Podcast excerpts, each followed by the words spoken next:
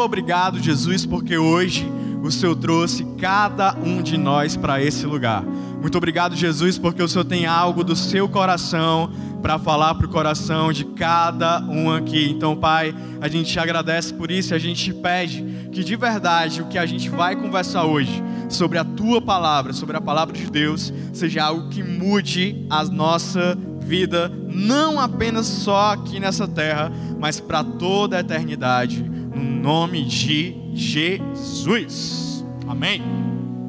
Gente, nós estamos aqui hoje continuando a nossa série o cristão invisível. Quem estava aqui domingo passado? Alguém estava? No domingo passado a gente iniciou essa série, a gente tem falado sobre nós sermos cristãos e nós não sermos invisíveis. Afinal, o nosso Jesus, que é quem a gente quer imitar, inclusive cristão quer dizer pequeno Cristo, ou seja, imitadores de Jesus. Se você se diz cristão, você é um pequeno Jesus, você é um imitador de Jesus. E se Jesus ele mudou toda a humanidade, se Jesus mudou toda a eternidade, se Jesus mudou o mundo, se hoje a gente tem antes e depois de Cristo por conta de Jesus, se nós vamos imitar Jesus, nós não podemos ser invisíveis. Nós não podemos ser aquele chamado conhecido desde que eu sou pequeno, crente 007 que é um agente secreto do Senhor. Aonde ele vai, ele está disfarçado. Aonde ele vai, ninguém vê, não faz diferença nenhuma. Quando o amigo dele do trabalho, da escola, vem na igreja e olha assim e fala: Vixe, tu é daqui? Meu Deus do céu, eu peço no nome de Jesus que não tenha ninguém aqui na nossa casa que se passe por isso. Da pessoa que você. Seu vizinho vem na igreja encontra com você e fala assim: Meu Deus, nós somos vizinhos desde criança e você nunca falou que era da igreja para mim. Meu Jesus, isso não pode acontecer. Amém? Inclusive, Jesus ele nos fala sobre isso. Em Mateus, no capítulo 5, no versículo 15 e o versículo 16, que tem sido o nosso versículo principal, a passagem principal que a gente tem trazido para a nossa série para a gente se inspirar. Jesus fala assim: e também ninguém acende uma candeia. Um candeia quer dizer como se fosse um fogareiro, uma lanterna, e a coloca debaixo de uma vasilha. Pelo contrário, coloca no lugar apropriado, assim ilumina todos que estão na casa. E ele fala: assim brilha a luz de vocês diante dos homens, para que vejam o que? A sua cara de agente secreto, a sua cara de quem não fala nada de Jesus, não, as suas boas obras e glorifiquem ao Pai de vocês que está nos céus. Quem quer isso aqui para a sua vida? Alguém quer? Que Jesus olhe para você e fale assim: você está no lugar apropriado. Você não está no lugar escondido, mas você tem recebido a luz de Deus para brilhar para todos os homens. E aí, domingo passado, a gente falou sobre a nossa identidade em Jesus que nós somos alguém que Deus ele nos dá a nossa eh, identidade. Ele nos criou de modo especial, ele nos criou de modo admirável. E que essa identidade ela tem a ver com o meu propósito. Se eu deixar que roubem a minha identidade, eu vou perder também o meu propósito.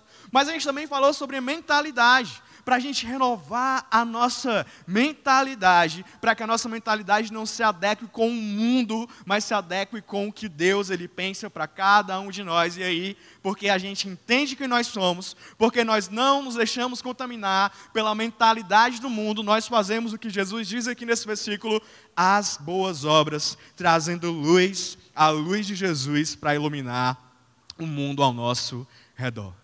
Então a nossa missão como cristãos é essa, não é ser invisível, não é ser um agente secreto, mas é iluminar, é mudar as coisas ao nosso redor, é trazer luz, é trazer clareza, é trazer liberdade é libertar aqueles que vivem aprisionados pelas trevas. A minha oração é que eu e você, a gente seja pessoas que, quando a gente entra no ambiente, as pessoas falam: tem alguma coisa diferente aqui. E não é uma coisa diferente porque a gente é ruim, porque as pessoas não podem ser elas mesmas, mas porque nós lançamos luz sobre o ambiente e o ambiente fica mais leve, e o ambiente fica cheio de Deus, e a presença de Deus chega ali e traz paz e tranquilidade, porque nós carregamos a luz de Jesus em nós.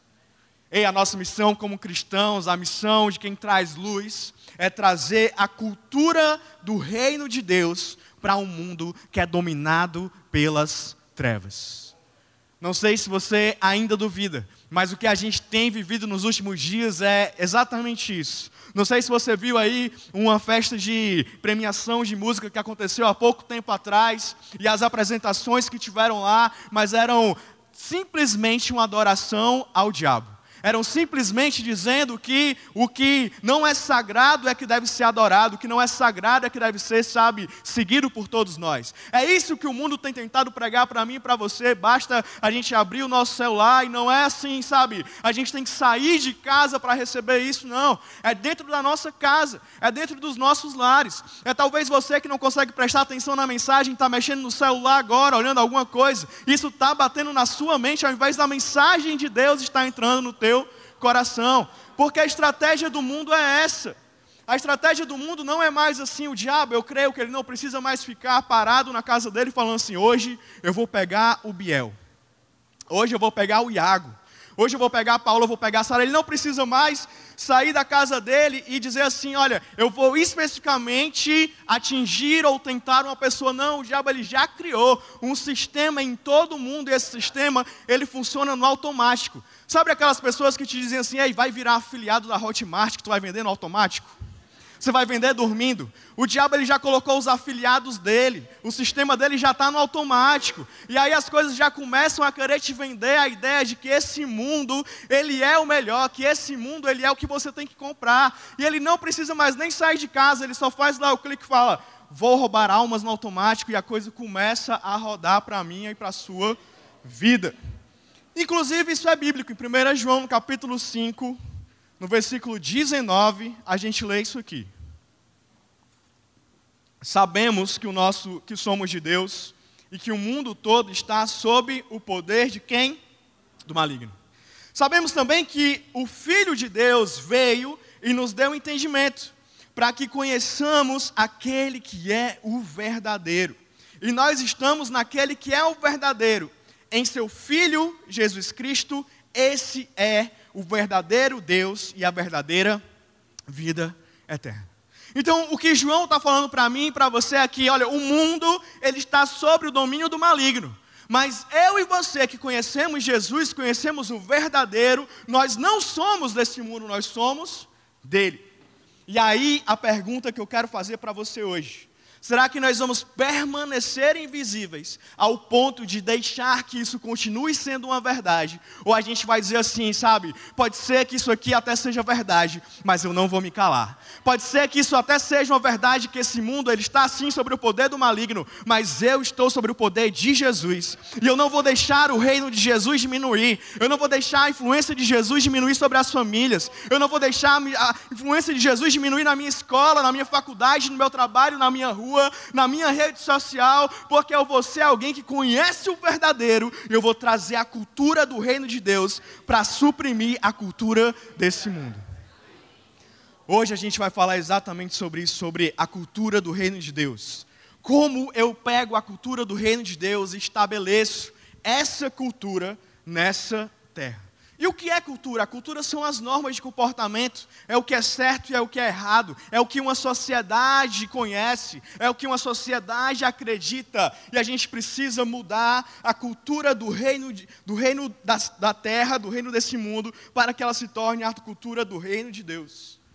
Esse mundo, ele diz que a gente deve se importar primeiro com a gente mesmo, e a cultura do reino de Deus diz que a gente deve servir. A cultura do reino de Deus diz que a gente tem que se dar e amar os outros, enquanto esse mundo vai dizer para a gente que a gente tem que se preocupar só com a gente mesmo. Esse mundo vai dizer para mim e para você que o que importa é o dinheiro, são os nossos prazeres, a desfrutar, é o que a gente quer, enquanto a cultura do reino de Deus vai falar para a gente sobre o nosso coração, sobre a eternidade, sobre ser melhor dar do que receber. Meu convite para você hoje é a gente fazer parte do que Jesus nos ensina lá no Pai Nosso, quando ele fala em Mateus, no capítulo 6, versículo 9. Vocês orem assim: Pai nosso que estais nos céus, santificado seja o teu nome. E aí ele diz: Venha o teu reino, seja feita a tua vontade, assim na terra como no céu. A vontade de Deus, ela poderia muito bem ser imposta para essa terra. Mas o que Jesus ele está nos convidando aqui é que a gente se coloque como uma ponte da vontade de Deus no céu para a terra. Para que a vontade de Deus, assim como ela acontece no céu, também seja verdade aqui nessa terra. Eu e você, como cristãos, a gente deve dizer assim: eu vou fazer a minha parte. Eu vou ser uma ponte para que isso aconteça. Esse é o meu convite para você hoje, que a gente estabeleça nesse mundo a cultura do reino de Deus. Para que a gente possa fazer isso, eu vou te dar três hábitos que a gente tem que ter para que isso se torne verdade. E se você não está anotando ainda, eu recomendo que você comece a anotar agora. O título dessa mensagem é Estabelecendo a Cultura do Reino de Deus. E nós vamos falar três pontos, três hábitos que nós temos que adotar para que isso se torne verdade por meio das nossas vidas. O primeiro deles é ter uma mentalidade do alto. Ter uma mentalidade do alto. Primeira coisa para eu deixar de viver a cultura desse mundo, para eu ser alguém que na verdade propaga a cultura desse mundo, eu passo a propagar a cultura do reino de Deus, é eu tirar a minha mentalidade das coisas desse mundo e colocar a minha mentalidade nas coisas do alto. Colossenses 3, versículo 1 diz: Portanto, já que vocês ressuscitaram com Cristo, procurem também as coisas que são do alto onde Cristo está assentado à direita de Deus, mantenham o pensamento nas coisas do alto e não nas coisas terrenas. Quando a gente fala sobre coisas do alto, um sinônimo disso, algo que traduz muito bem o que são as coisas do alto, se chama eternidade. Manter a nossa mentalidade nas coisas eternas. E quando a gente fala sobre a eternidade, a gente pode parar para pensar assim: ah, Felipe, mas eu tenho só 17 anos. Ah, Felipe, mas eu tenho só 20 anos, eu tenho só 30 anos, eu tenho 35 anos. Falta muito ainda para eu me encontrar com a eternidade. Falta muito ainda para eu me preocupar, sabe? Começar a me preocupar com a eternidade, mas quando a gente fala de eternidade, eternidade não é simplesmente algo que está distante de nós, mas a eternidade é um estilo de vida que eu e você temos que viver a partir dessa terra. Porque se tem uma coisa que influencia na eternidade, é o que você crê aqui nessa terra e é o que você faz aqui nessa terra. Você tem que, para viver uma eternidade como Deus quer para você, desfrutando de tudo que Deus está plantando e o que Ele está preparando, a morada eterna que Ele está preparando para você, você tem que começar a se preocupar sobre a eternidade a partir de agora. 1 Coríntios, no capítulo 15, no versículo 19, Paulo ele fala assim para mim e para você: ele diz, presta atenção nisso, que isso é muito verdade. Ele fala se é somente para esta vida que temos esperança em Cristo, dentre todos os homens, somos os mais dignos de compaixão.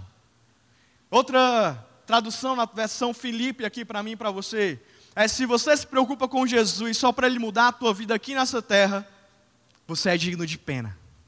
Se eu penso em Jesus só para Ele mudar a minha vida aqui nessa terra, se eu penso em Jesus só para Ele fazer com que eu consiga pagar o boleto do meu aluguel, que eu consiga pagar o boleto da Enel, que eu consiga pagar o boleto da Vivo, e eu acho que Jesus vai me ajudar só nisso, para eu ser feliz aqui, para eu não ter uma doença, para eu ter alguma coisa aqui nessa terra, eu sou digno de pena, porque a gente crê em Jesus é para a eternidade a eternidade é real. E você passar a tua vida toda negando isso, isso é uma verdadeira tolice. Isso, em outras palavras, é uma burrice, porque você está negando algo que vai acontecer. As pessoas dizem, né, só tem duas coisas que você não consegue escapar: os impostos e a morte. Ou seja, a morte vai chegar para mim e para você se a gente passar a vida inteira se enganando, dizendo que a gente vai viver para sempre, que isso não vai acontecer, que as coisas não vão vir, que a eternidade não vai vir para as nossas vidas, a gente está simplesmente se enganando. E aí surgem duas opções para a gente. O que a gente vai construir? Vai ser para essa terra ou a gente vai construir algo para a eternidade? Para a gente implantar a cultura do reino de Deus nessa terra, nós temos que ter a mentalidade de Deus, a mentalidade nas coisas do alto, a mentalidade de que existe uma eternidade e viver a nossa vida aqui pela eternidade. 2 Coríntios capítulo 4, versículo 16, fala assim: Por isso não desanimamos. Embora exteriormente estejamos a nos desgastar, interiormente estamos sendo renovados dia após dia. É isso que acontece quando você tem uma mentalidade nas coisas do alto. A Enel pode vir bater na tua porta e vou cortar a tua luz amanhã se tu não pagar. As pessoas podem te gerar um incômodo, te preocuparem, as pessoas podem trair você, elas podem te desgastar, mas você pode até estar sendo desgastado por fora, mas por dentro você está sendo renovado dia após dia. Ele continua: pois os nossos sofrimentos leves e momentâneos estão o que produzindo para nós uma glória eterna que pesa mais do que todos eles, ou seja, o que a gente passa aqui nessa vida não tem nem comparação com, gente, com o que a gente vai viver na eternidade. Assim, fixamos os olhos não naquilo que se vê, pois, aliás, mas no que não se vê, pois o que se vê é transitório, mas o que não se vê é eterno. Aonde você tem fixado os seus olhos? Você foi feito para a eternidade. O que acontece com a gente é que a gente está fixando tanto aqui, que a gente não consegue ser feliz aqui e a gente não está conquistando nada para a eternidade. Se você pegar um peixe e você colocar esse peixe fora da água, esse peixe vai morrer com poucos minutos. Se você pegar uma águia e proibir essa águia de voar, essa águia ela nunca vai ser feliz. Assim é comigo e com você. Se a gente quiser viver a nossa vida só focando no aqui, ah, porque eu preciso ter um relacionamento, sabe? Ah, porque eu preciso ter um emprego que paga 10 mil reais. Ah, porque eu preciso viajar para o canto tal. Ah, porque eu não tenho um carro, eu preciso ter um carro. Não tenho uma moto, eu preciso ter uma moto. Ah, porque o meu vizinho, ele ganha mais do que eu. Ah, sabe, Felipe, é porque as coisas daqui você está só aqui, aqui, aqui, aqui. Você nunca vai ser feliz, porque você não foi feito para esse mundo, mas você foi feito para a eternidade. É um erro fatal você pensar que a meta de Deus para a sua vida é que a gente seja feliz só aqui nessa terra. Que Ele quer estar aqui para a gente ter prosperidade, sucesso, sabe, sucesso aos olhos dos outros. Porque a vida em abundância não é uma abundância material, mas é uma fidelidade de Deus e de nós para Deus aqui que repercute para a eternidade. Quando a gente investe tudo o que a gente tem nessa terra, a gente está, na verdade, perdendo tudo. Mas quando a gente investe o que a gente tem nessa terra para o reino de Deus, isso é eterno. Isso é mentalidade do alto. E aí, falando sobre a cultura do reino de Deus, a gente precisa, como cristão, priorizar o que o nosso Deus prioriza. A gente precisa se, se perguntar, perdão, o que o nosso Deus valoriza? Será que ele valoriza bens materiais? Será que ele valoriza títulos? Não, Deus ele valoriza a eternidade. O que é que tem de maior na eternidade? São as pessoas. Então, ter uma mentalidade do alto é deixar de olhar somente para as coisas desse mundo mas olhar para as pessoas, valorizar pessoas e ter um olhar para a eternidade. A Bíblia conta lá, em Lucas no capítulo 15, uma história de um homem que tinha dois filhos. Ele tinha um filho mais novo e tinha um filho mais velho. E aí a Bíblia diz, Jesus intitula essa parábola como a parábola do filho perdido. Jesus diz que esse filho mais novo chega para o pai e fala: Pai, me dá a minha parte na tua herança. Ele matou o pai dele em vida, falou assim: Pai, me dá a minha parte na tua herança, que eu vou sair daqui, eu vou fazer o que eu quiser. E a Bíblia diz, Jesus conta, que pouco tempo depois ele pegou as coisas dele, o dinheiro dele, e foi morar no país distante.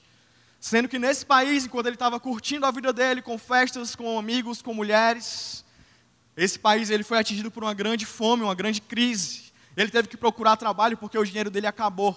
E o trabalho que ele encontrou foi sendo cuidador de porcos.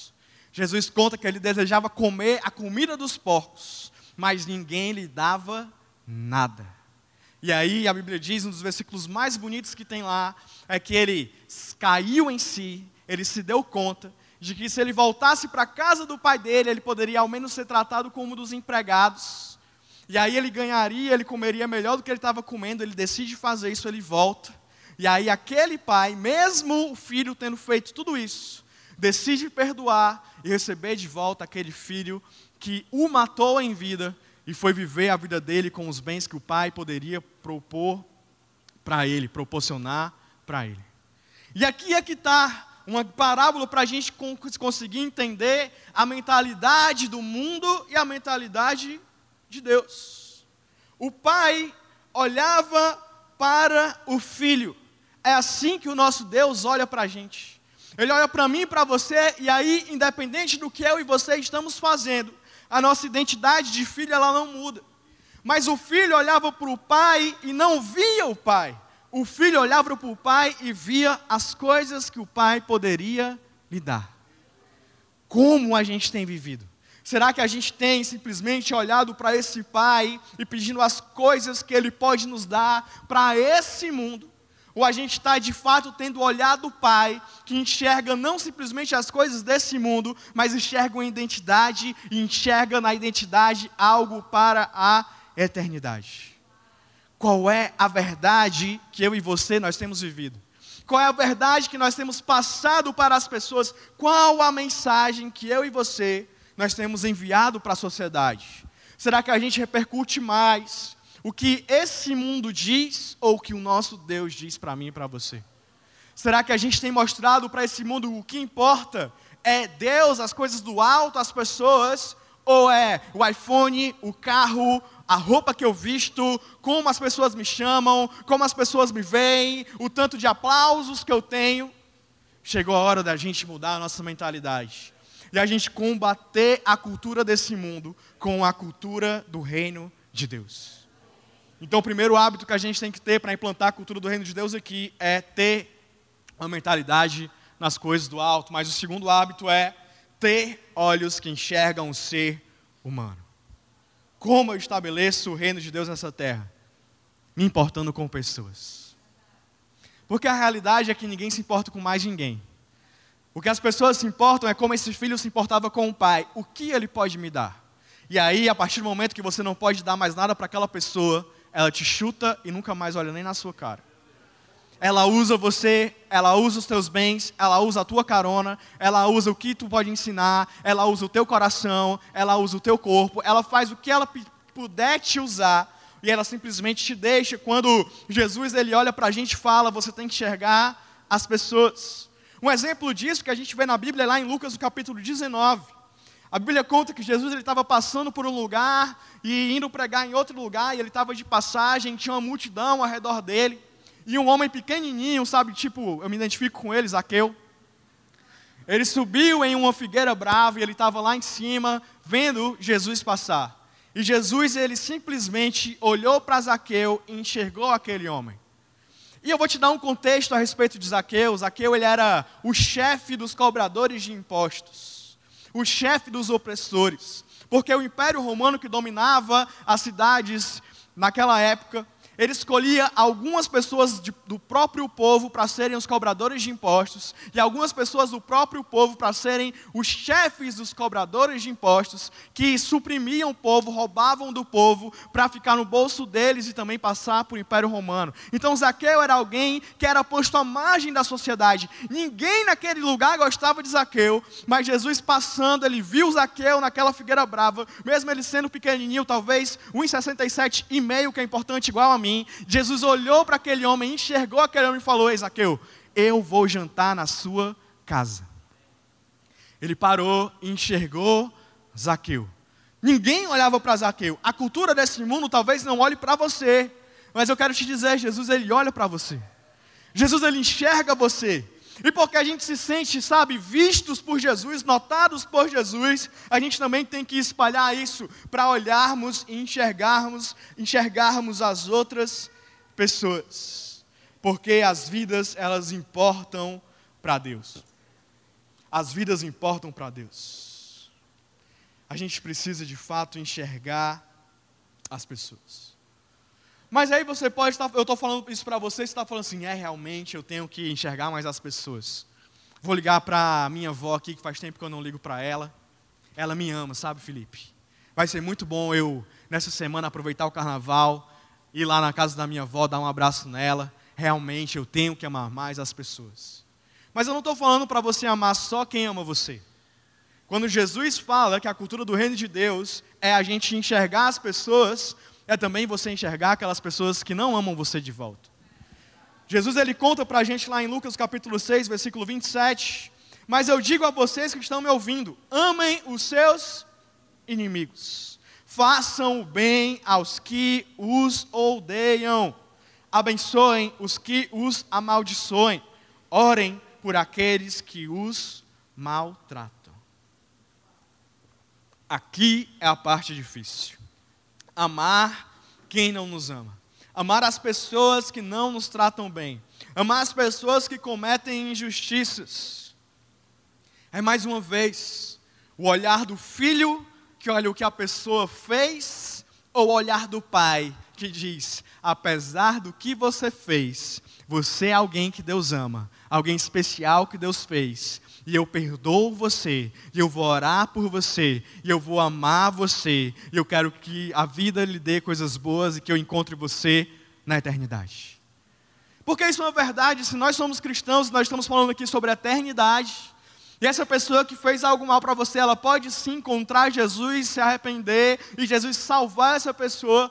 É bem capaz de Jesus colocar a tua casa do lado da casa dela na eternidade. E aí, meu amigo, se você não perdoar essa pessoa aqui nessa terra, como é que vai ser? Todo dia de manhã você acordando cedinho para ir para o culto lá no céu, aí você abre a tua janela, bom dia, sol não, porque vai ser a presença de Deus que vai nos iluminar. Bom dia, a presença de Deus. Aí você está de cara com aquela tua vizinha que você odeia. A minha oração para a gente hoje é que a gente possa enxergar de fato como Jesus enxerga. Porque o que Jesus fez com as pessoas que o estavam crucificando. O que Jesus disse? Ele olhou para o pai e falou assim: Pai, perdoa-lhes, porque eles não sabem o que fazem. Mas aí o que a gente faz com a pessoa do nosso trabalho, da nossa escola, da igreja, que passa por nós e não nos cumprimenta, a gente fala: Eita, esse aí ainda diz que é crente, nem fala com a gente. O que é que a gente fala com a pessoa que a gente está com a mochila aqui pesada, cheia de caderno no ônibus? E a pessoa está sentada, ela não pede para segurar a tua mochila. Você fala, ah, abençoado, eu espero que aconteça contigo também. Às vezes a gente cruza com alguém que está no dia ruim no trânsito, e a pessoa buzina, a pessoa fala, a pessoa diz alguma coisa, e a gente simplesmente retorna para ela com algo, com uma maldição, ao invés de retornar com uma bênção. Enquanto Jesus ele estava sendo crucificado.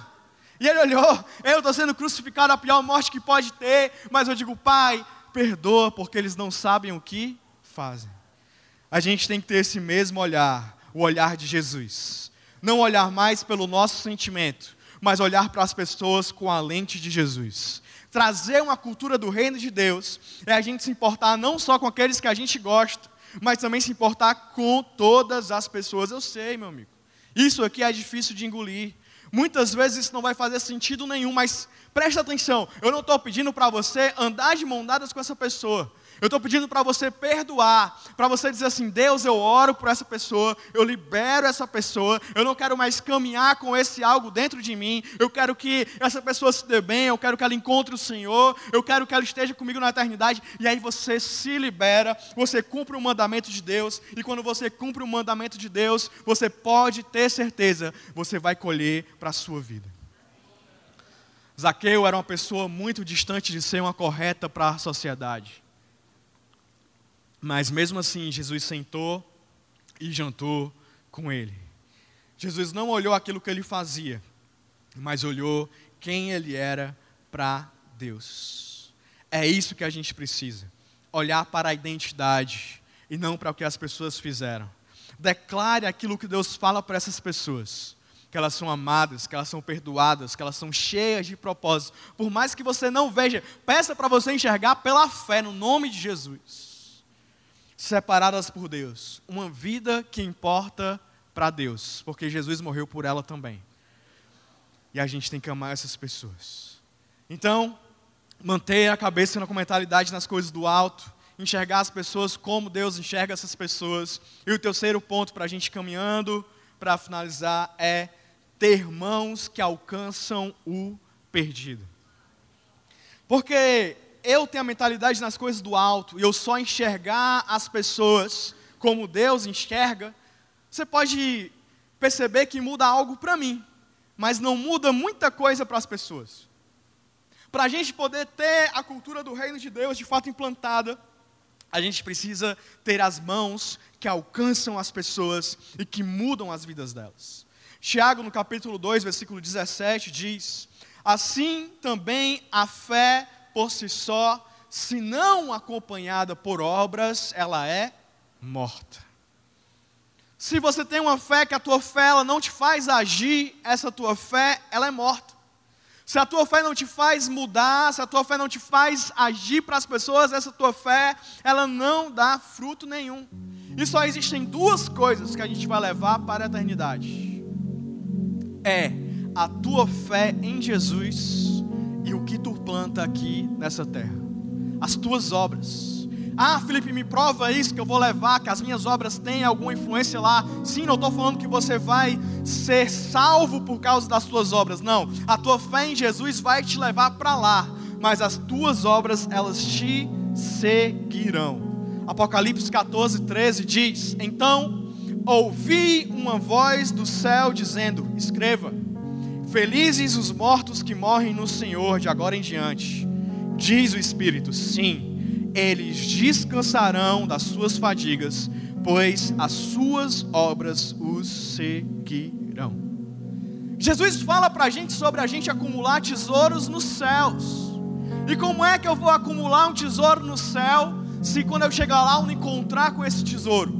Esse tesouro que a gente vai acumular no céu são tesouros que as traças não vão comer e a ferrugem não vai destruir e os ladrões eles não vão roubar nem furtar, porque a gente está juntando tesouros com o que nós fazemos com a obra de Deus nessa terra no céu.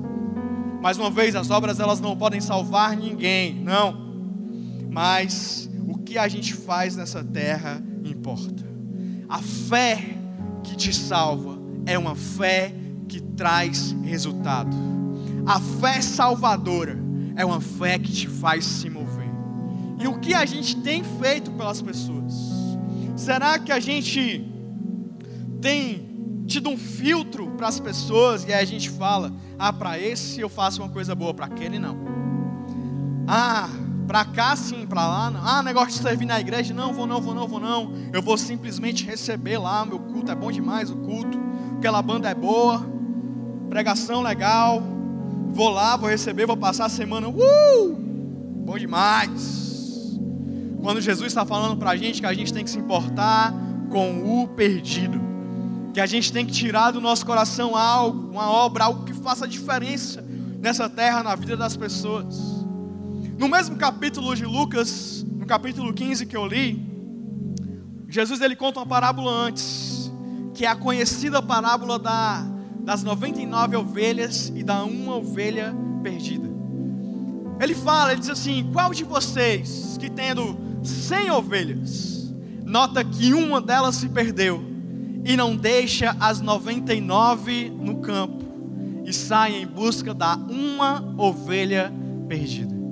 E aí, quando a encontra, a traz para casa e diz: Amigos, se alegrem comigo, porque eu encontrei aquela ovelha que estava perdida. O que Jesus está querendo me ensinar para mim e para você é que é bom demais a gente estar junto, é bom demais a gente estar na presença de Deus, mas que aquela pessoa que está perdida, ela tem valor. Ela tem valor. E por ela vale a gente arriscar tudo. Esse amor de Deus é exatamente esse amor que arrisca, que fala: olha, eu estou arriscando as 99 ovelhas que vão ficar aqui sem o pastor delas, porque aquela ovelha perdida vale a pena ser alcançada. E o que ele está ensinando para mim e para você é exatamente isso é a gente não ficar simplesmente no pasto, enquanto há pessoas que precisam das nossas mãos, há pessoas que precisam ser alcançadas, há pessoas que precisam ter a vida mudada por Jesus, e a gente está simplesmente assim: ah, é tão bom ser uma das 99, sabe, Deus? E a ovelha perdida talvez caiu no poço, ou está sendo quase comida por um lobo bravo, alguma coisa assim. e simplesmente precisando que eu e você a gente tenda a mão e fale: você está perdida, mas você não vai permanecer assim. A mesma coisa ele nos ensina com a parábola que eu contei para vocês do filho perdido. Continuando um pouquinho mais, dando mais detalhes. Esse filho ele estava distante e ele diz: Eu preciso voltar para a casa do meu pai. Ele cai em si. Vou chegar para ele e vou dizer: Pai, eu quero ser só um dos teus empregados. E a Bíblia diz, Jesus conta que ele de fato fez isso, ele vinha caminhando para a casa do pai dele, dizendo: Eu vou chegar para o meu pai, vou pedir para ser só um dos empregados, vou estar ali e vou, sabe, comer o que ele me der, o que der, eu vou estar, vou estar lá para fazer, porque é melhor do que onde eu estava.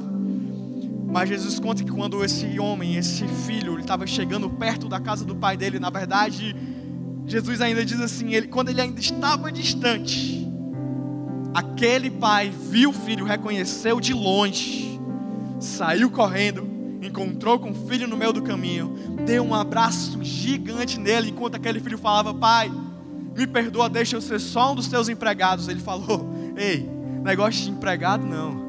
Chama os empregados aí, peguem esse menino, levem ele para casa, deem um banho nele, troquem a roupa dele, coloquem um anel da família de volta no dedo dele Traz o um novilho gordo, o boi aí, vamos matar esse boi, vamos fazer uma festa, porque o meu filho estava perdido e foi achado, estava morto e reviveu.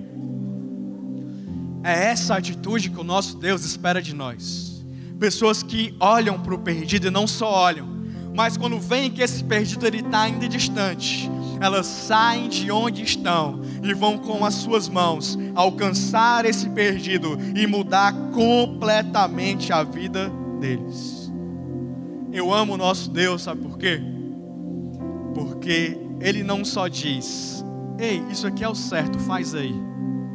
Não. O nosso Deus, Ele conta toda essa história para a gente, mas quando a gente olha para Ele, Ele já fez tudo o que Ele pede para a gente fazer. Porque na verdade, o pastor das 100 ovelhas é ele. E a ovelha perdida era eu e você. O pai que estava em casa enquanto o filho perdido estava fazendo o que queria é ele. E o filho perdido sou eu e você. E talvez hoje você ainda se sinta assim, como essa ovelha que está perdida, como esse filho que toma as suas próprias decisões. E aí você já foi filho, você já foi alguém que estava pelo mundo e as pessoas batiam palmo para você porque você tinha algo para proporcionar para elas, mas a partir do momento que isso acabou, elas te viraram as costas, e aí você foi procurar alguma coisa para te satisfazer, e aí você acabou fazendo coisas que não tinham nada a ver com quem você era, coisas que você não acreditava que você poderia fazer. Aquele filho, ele estava comendo, aliás, desejando comer a comida dos porcos. E quantas vezes a gente está desse jeito? Olhando para as coisas que esse mundo pode nos dar e falando: Ah, eu quero isso, talvez isso me satisfaça, enquanto nosso pai está em casa dizendo: Tem algo muito melhor para você. Hoje a minha oração é que eu e você, como esse filho, Jesus diz: caiu em si, o Espírito Santo ele possa tocar no nosso coração. E a gente possa cair em si e a gente diga: Eu não sou desse mundo, eu sou do meu Pai e Ele é meu e eu vou voltar para casa dele. Será que você pode ficar de pé onde você está?